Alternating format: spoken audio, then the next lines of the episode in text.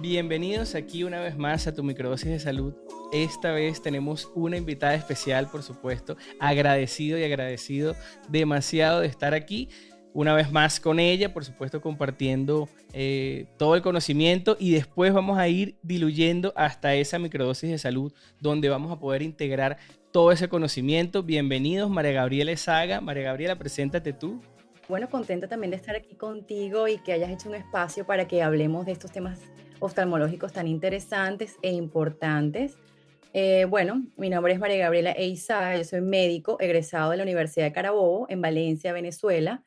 Hice el posgrado en el Hospital Militar de Caracas en oftalmología y este, hice el fellowship en glaucoma en, la, en el Centro Oftalmológico de Valencia, CEOVAL, en Valencia, Venezuela. Ok, perfecto. Y cuéntame, ahorita estás, o sea, bueno, estamos aquí entrando porque me dijiste que esta es la semana del glaucoma y es eso que siempre he escuchado, que tanto te apasiona, que has dedicado y que has abierto un camino entero para, para, pues, para seguir, este, vamos a decir, dentro de tu profesión, especializándote cada vez en eso de glaucoma, que quizás yo entiendo, pero vamos a explicarnos ahorita también un poquito qué es ese glaucoma. Y por supuesto, dinos en dónde te encuentras, porque vienes de, eh, de Venezuela, vienes de allá, de todo eso, pero te encuentras ahorita este, en otra parte y bueno, también queremos saber esa parte de ti también, cómo, cómo, cómo estás y en qué te encuentras en estos días.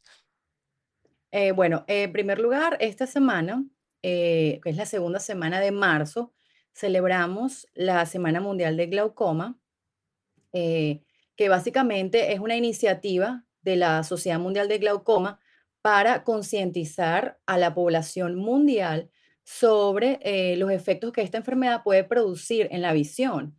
Esta enfermedad produce un cambio importante o una ah, disparidad irreversible en la visión. Entonces, por eso es la importancia de siempre ir un paso adelante y este, haciendo esfuerzos para la prevención en todos los niveles. Esta es una forma muy efectiva, creo yo, de difundir este tipo de información, dada la importancia de la enfermedad.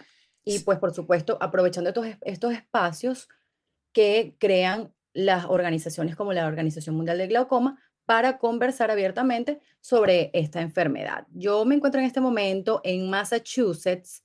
Eh, estoy trabajando en, digamos, como una figura de eh, técnico en oftalmología en el, dedicada en el, al área de glaucoma. Qué bueno, qué bueno. Em, y bueno, este, pues sigo trabajando y sigo eh, desarrollando todo lo que tiene que ver Em, estudios de screening estudios de diagnóstico de glaucoma. Ok, perfecto. Bueno, de verdad que, o sea, sin duda alguna, englobamos algo interesantísimo que es el glaucoma, que ahorita vamos a tratar de, desenglobar eso, ¿no? Y me encanta porque que, traes aquí como que alusión eso de lo que es la, la prevención, lo que es este, la, esto, lo que hacemos nosotros, la difusión de la salud, porque bueno, aquí en este espacio estamos dedicados totalmente a eso, pues a encontrar eh, esa diferencia, a encontrar ese camino, a encontrar esa, ese lugar, ese espacio para tú poder poner la salud en ti mismo, ¿no? Y poder así pues mantenernos en ese camino de la salud. Entonces me encanta, de verdad que ahorita, bueno, espero que, esta introducción quizás un poco eh, tan científica que me abro a la ciencia, me abro a esto, eh, me encanta pero después vamos a ir desglosando un poquito hasta dónde y qué vamos a poder hacer pues para reconocer por supuesto lo que es la enfermedad entre nosotros y por supuesto también qué debemos hacer en momentos de que padezcamos algo de eso, por supuesto la prevención, que es lo que siempre hablamos aquí. Entonces háblanos un poquito de glaucoma, este, doctora María Gabriela. Bueno, el glaucoma es una enfermedad progresiva, silente, eh, crónica, que va produciéndose en la mayoría de las veces por un aumento de la presión intraocular. Cuando digo la mayoría de las veces es porque la presión elevada en los ojos genera eh, cambios en una estructura llamada nervio óptico. Y una pregunta, esa, esa, una pregunta, porque aquí yo, eh, yo, yo, trato de no involucrarme en nada, sino como decir, bueno, ¿cómo siento yo que tengo la presión alta? ¿Es como la de la sangre, que no siento nada o, o se siente? ¿Cómo es eso? Es, no, es, no se siente nada. Ese es el problema. Que no hay, eh, inicialmente, no hay ningún síntoma. Los síntomas los pacientes los podrían medio comenzar a percibir cuando el 40% de las fibras del nervio óptico está dañado. Y recordemos que el nervio óptico es como una prolongación del sistema nervioso central y hasta el momento, lamentablemente, no hay ningún tratamiento que regenere efectivamente estas células nerviosas, razón por la cual el daño que se produce es irreversible. Una vez que ese daño está instaurado, no hay vuelta atrás. Pero como afecta la visión, la visión periférica, los pacientes no se dan cuenta, sino que poco a poco se va disminuyendo esa visión hasta que dice, ah, oh, oh, estoy viendo como una sombra en la parte lateral, voy a ir al médico porque de pronto necesito lentes. Y resulta que se hace, se toma la presión, se evalúan los nervios ópticos y es cuando se dan cuenta que no es, no, no, necesita lentes, sino que el paciente eh, está presentando glaucoma. Perfecto. O sea, bueno, sin duda alguna, o sea, hay que bueno, hay que relacionar, hay que saber este, que hay que ir al oftalmólogo. De verdad que yo pienso que, que no sé qué tanto la gente va al oftalmólogo. Hay que relacionar ahorita, eh, bueno, todas las cosas que hay detrás de este glaucoma. O sea, cuéntame más entonces de este glaucoma, qué más, qué, qué otras características puedes tener en la persona para, para principalmente para, para reconocer que, bueno, debo ir al, al, al, médico ya una vez que tengo esto, o cuéntame algo más sobre eso, cuéntame.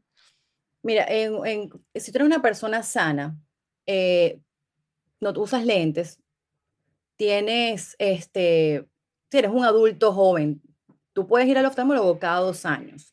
Eh, y, esto es sin ningún síntoma, sin necesidad de lentes.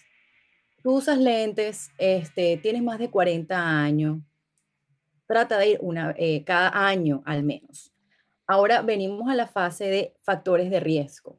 Entonces, con, con estos factores de riesgo, ¿Qué hacemos nosotros? Determinar, ah, bueno, yo estoy en alto riesgo, riesgo medio, riesgo leve.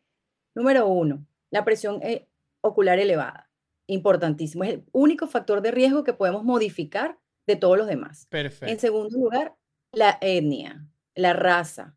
Perfecto. Afrodescendientes, hispanos y asiáticos tienen, un, eh, tienen mayor probabilidad de padecer esta enfermedad. Los afrodescendientes, por ejemplo, tienen nueve, nueve veces más posibilidad de padecer glaucoma primario de ángulo abierto, que es uno de los tipos de glaucoma. Los asiáticos tienen mayor probabilidad de padecer del glaucoma de ángulo estrecho.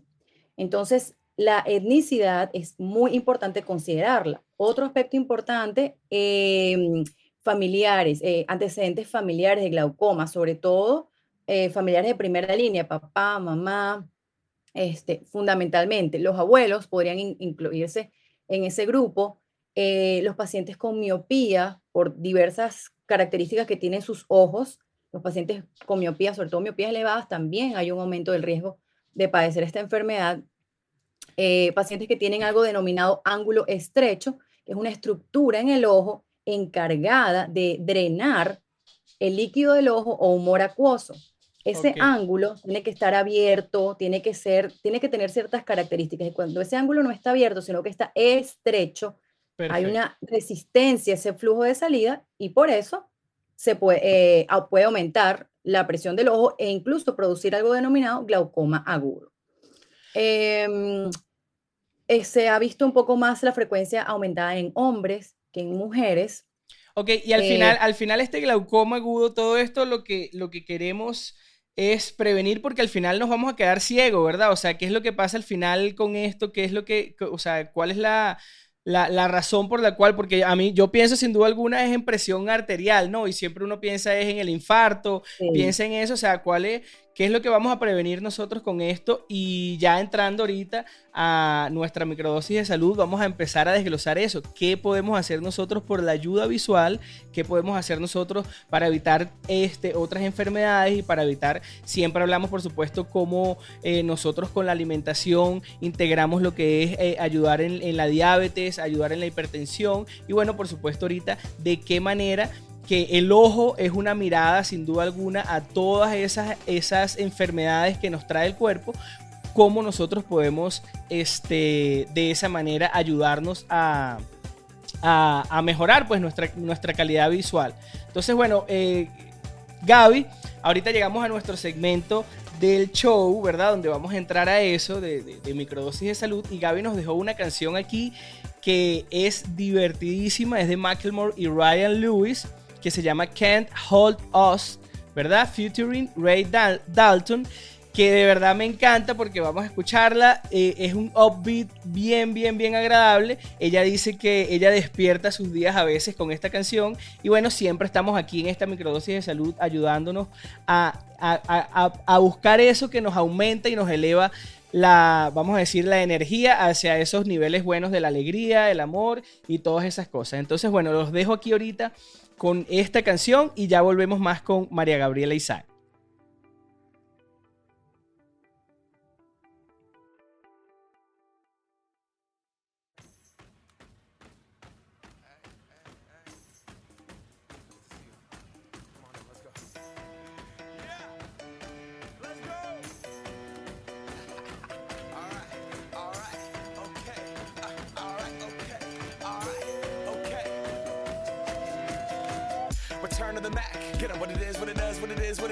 Looking for a better way to get up out of bed instead of getting on the internet and checking a new hit. Me get up, first shot, come strut walking. A little bit of humble, a little bit of cautious. Somewhere between like Rocky and Cosby's for the game. Nope, nope, y'all can't copy yet. Bad moonwalking, and this here is our party. My posse's been on Broadway, and we did it all way. Chrome music, I shed my skin and put my bones into everything I record to it. And yeah, I'm on. Let that stage light go and shine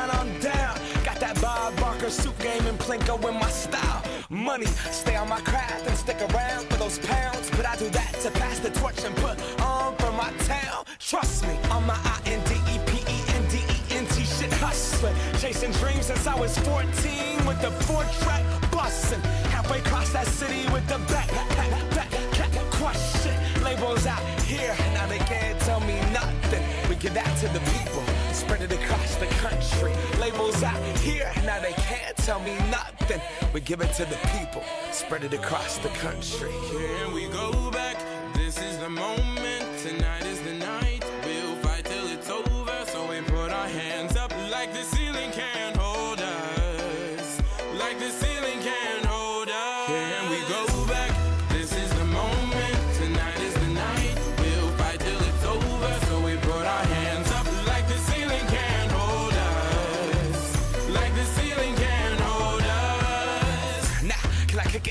You. Yeah, I'm so damn grateful. I grew up really wanna go fronts, but that's what you get when Wu Tang raised you. Y'all can't stop me. Go hard like I got an 808 in my heartbeat. And I'm eating at the beat like it gave a little speed to a great white shark on shark. We raw. Time to go off, gone. Deuces goodbye. I got a world to see. And my girl, she wanna see Rome. Caesar make you a believer. Nah, I never ever did it for a throne. That validation comes from giving it back to the people. Now sing this song and it goes like. Raise those hands, this is our party. We came here to live life like nobody was watching. I got my city right behind me. If I fall, they got me. Learn from that failure, gain humility, and then we keep marching. I Can we go back? This is the moment. Tonight is the night.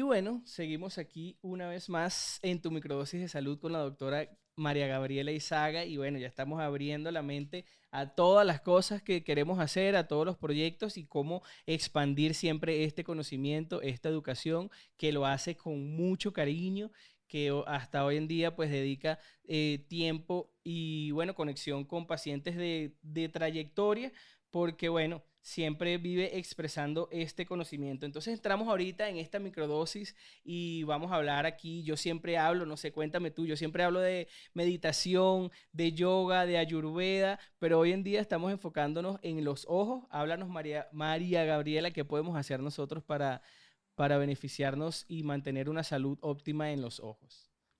Visiten al oftalmólogo al menos una vez al año.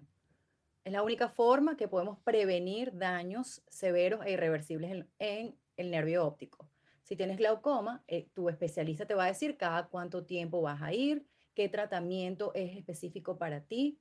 Importante, no todas las personas somos iguales, por lo tanto los tratamientos no son los mismos. A uno le hacen láser, al otro lo operan, al otro le ponen gotas, al otro le ponen una gota, al otro le ponen tres. Eso depende de nosotros los médicos individualizamos los casos. No agarramos y tratamos a todo el mundo igual porque eso es imposible. Entonces, visita al oftalmólogo anualmente, siga, y si tienes glaucoma, sigue las instrucciones de tu médico. Estamos en una época en donde todos estamos en la computadora. Todo lo que hacemos es en una computadora, en el teléfono. Pasamos al menos 10 horas de sobrecarga de computadoras. No podemos evitarlo porque esta es la forma en como en una época de pandemia nos estamos comunicando, nos estamos expresando Y, cada vez más, cada vez más. cada vez más. Y eso también ha generado un poco de salud mental también, porque no podemos abrazar a las personas que queremos, pero podemos verlas, podemos comunicarnos y pasar largas horas hablando. Y ahora esto de los podcasts que quedan grabados y los puedes escuchar hoy y mañana, y si te, te pareció algo muy interesante, lo puedes reescuchar y conectar con palabras que en momentos específicos son, son importantes y te ayudan. Entonces, ¿qué podemos hacer? Mira, la, descansar. Des- hay podemos descan- hacer terapias de descanso para los ojos. Si vamos a estar ocho horas en la computadora, cada hora descansa al menos cada Descansa, 20 minutos descansa, descansa. por 20 segundos, parpadea. Cuando nosotros estamos en el computador, no parpadeamos. Entonces, por eso se cansan los ojos, por eso se ponen rojos, por eso se resecan.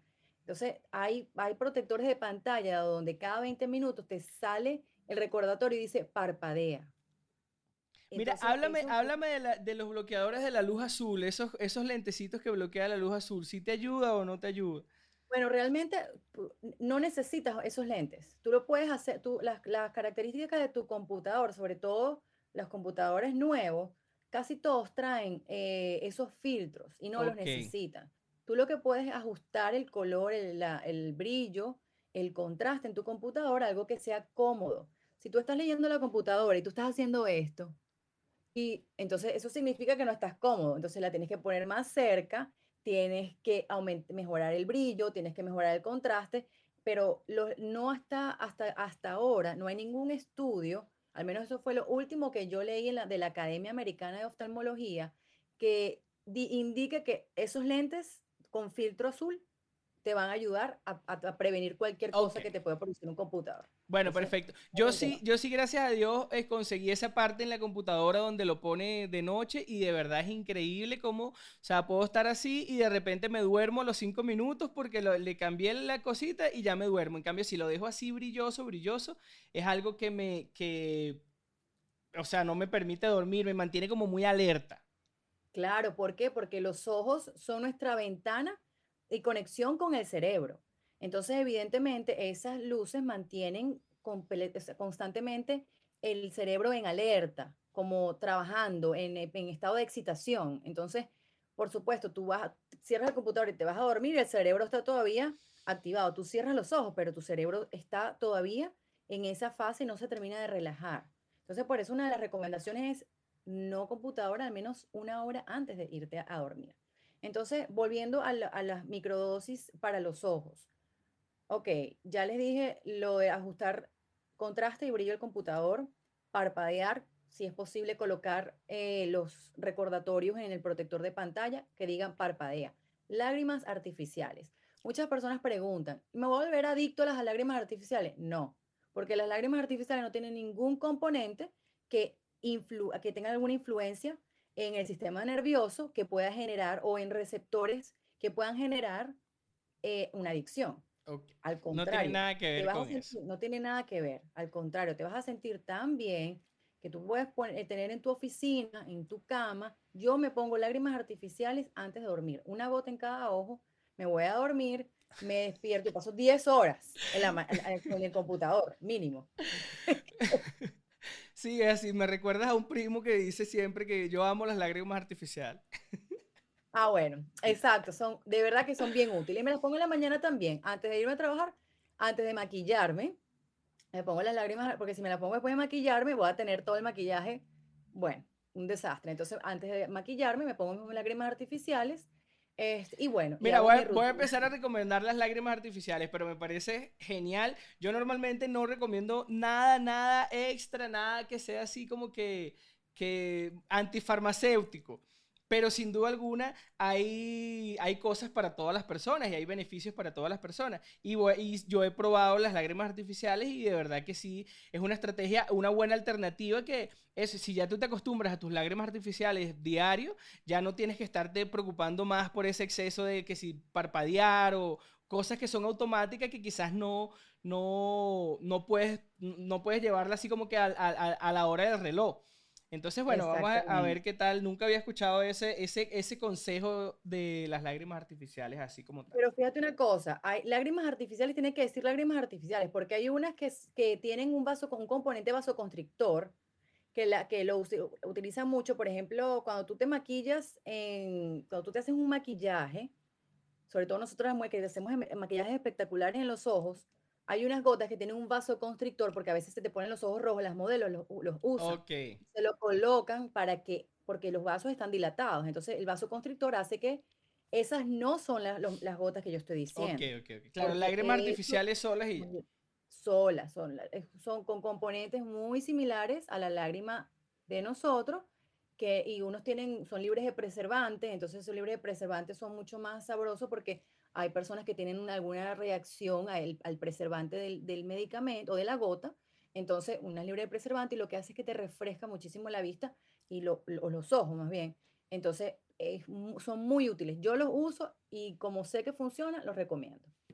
Bueno, perfecto, de verdad que muchas gracias, Gaby. Este, me encanta esa recapitulación de todos esos consejos, esas microdosis. Hoy dejo la palabra en ti para que nos enfoquemos en, los ojos y que, bueno, miremos ese camino a la salud de la mejor manera y preve- prevengamos una enfermedad tan, tan, tan como tú nos explicas, o sea, hay muchas alternativas, tanto para prevenirla, como llevarla, como curarla, que es el glaucoma, y bueno, prevenir esa, esa incapacidad de quedarte ciego sería algo, algo sumamente valioso para todas las personas, sin duda alguna. De verdad que muchas gracias, Gaby, agradecido de tenerte aquí. Te dejo eh, para que te despides y para que digas cualquier cosita más alrededor. Muchas gracias a todos. El glaucoma no tiene cura, tiene tratamiento y se pueden prevenir la ceguera secundaria a la enfermedad. Entonces, es de nuestra parte, del médico, del, paciente, trabajar todos juntos, de la comunidad, de trabajar juntos, hablar de eso. Recuérdense que les dije, los, la- los antecedentes familiares son importantes. Uno no le pre- hay personas que, porque los términos son bien enredados, glaucoma, catarata, retina, córnea, todo es lo mismo.